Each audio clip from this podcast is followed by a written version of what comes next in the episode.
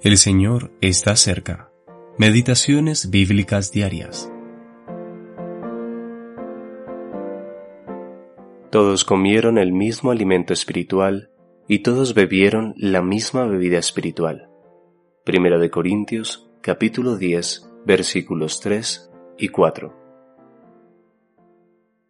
Alimentarse de Cristo, el secreto de una vida cristiana feliz.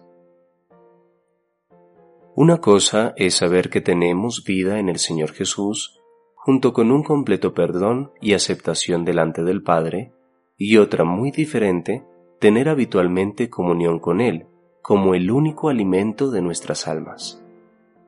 Muchos profesan haber hallado el perdón y la paz en Cristo. En realidad, se nutren con una variedad de cosas que no tienen ninguna relación con Él.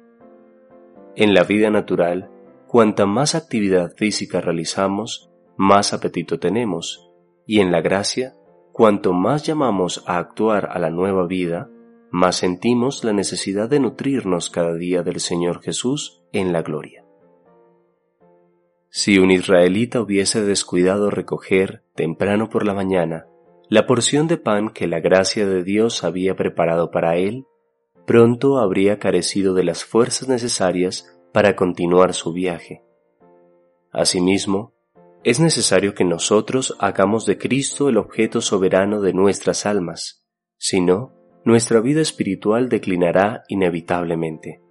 Los sentimientos y las experiencias relacionadas con Cristo no pueden constituir nuestro alimento espiritual, porque son variables y sujetos a mil fluctuaciones.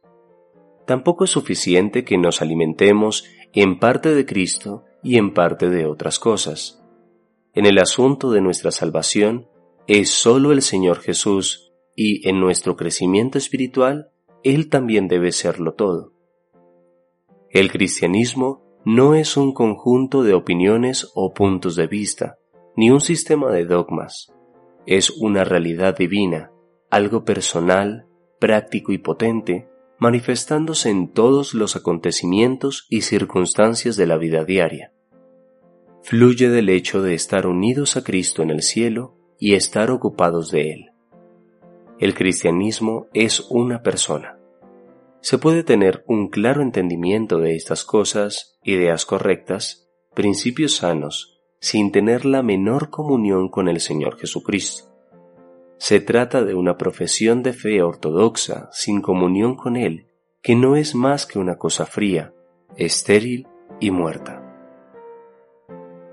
C. H. Macintosh